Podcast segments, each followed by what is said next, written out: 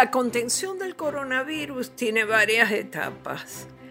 La más dura es la de confinar barrios o pueblos enteros para que nadie salga de un perímetro. En China lo hicieron, desde luego, llegando al extremo de tapiar edificios o urbanizaciones enteras y permitiendo solo la salida a través de una pequeña puerta donde se chequeaba a los residentes.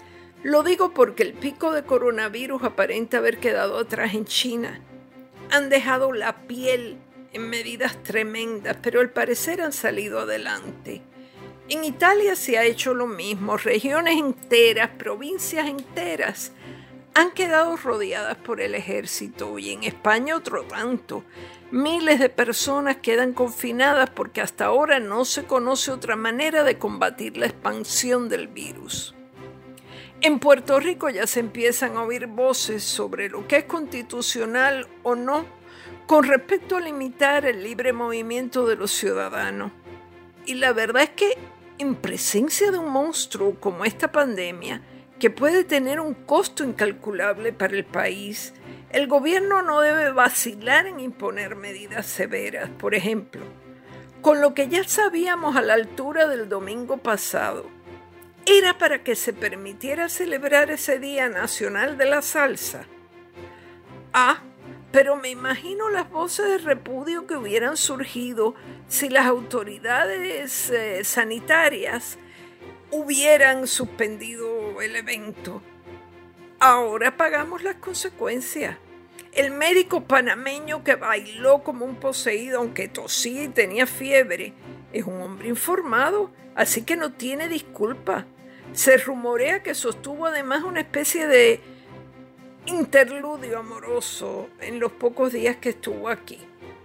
Con 56 años, fiebre y tos seca, era como si hubiese tenido en la frente un letrerito que decía coronavirus.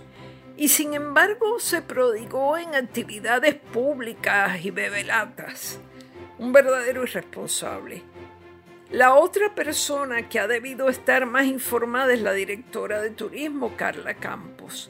Primero aseguró que solo el 40% de los pasajeros del barco que llevaba una italiana enferma bajó a tierra. Conclusión, se sacó el número de la manga porque bajaron todos. Más tarde reveló que subió al barco para entregarle una placa al capitán, algo que es costumbre cuando viene un barco por primera vez. Pero aquí no estamos para costumbres. Total, yo me temo que los del barco tan pronto salen del puerto tiran la placa por la borda. Con la directora de turismo no se gana para disgustos. Después de entregar la placa, arrancó para el Día Nacional de la Salsa.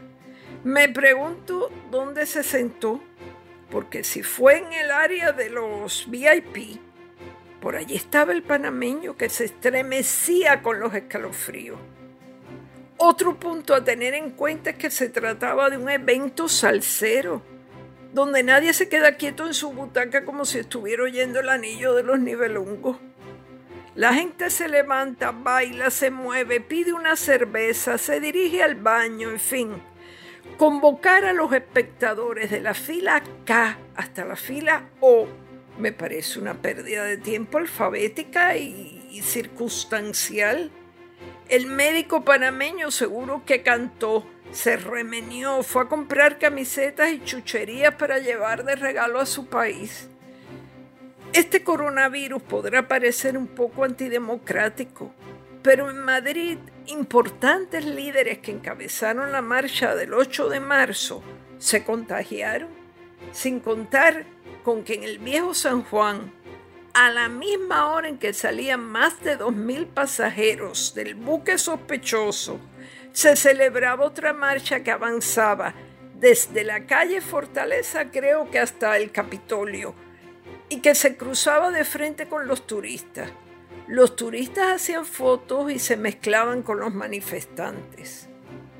Ha tardado bastante la gobernadora en suspender a rajatabla los eventos que congreguen grupos considerables de personas, pero se ha olvidado a sí mismo de mandarle un mensajito contundente a las iglesias que siguen celebrando cultos, sintiéndose por encima del bien y el mal Se enferma uno y los va premiando irremisiblemente a todos.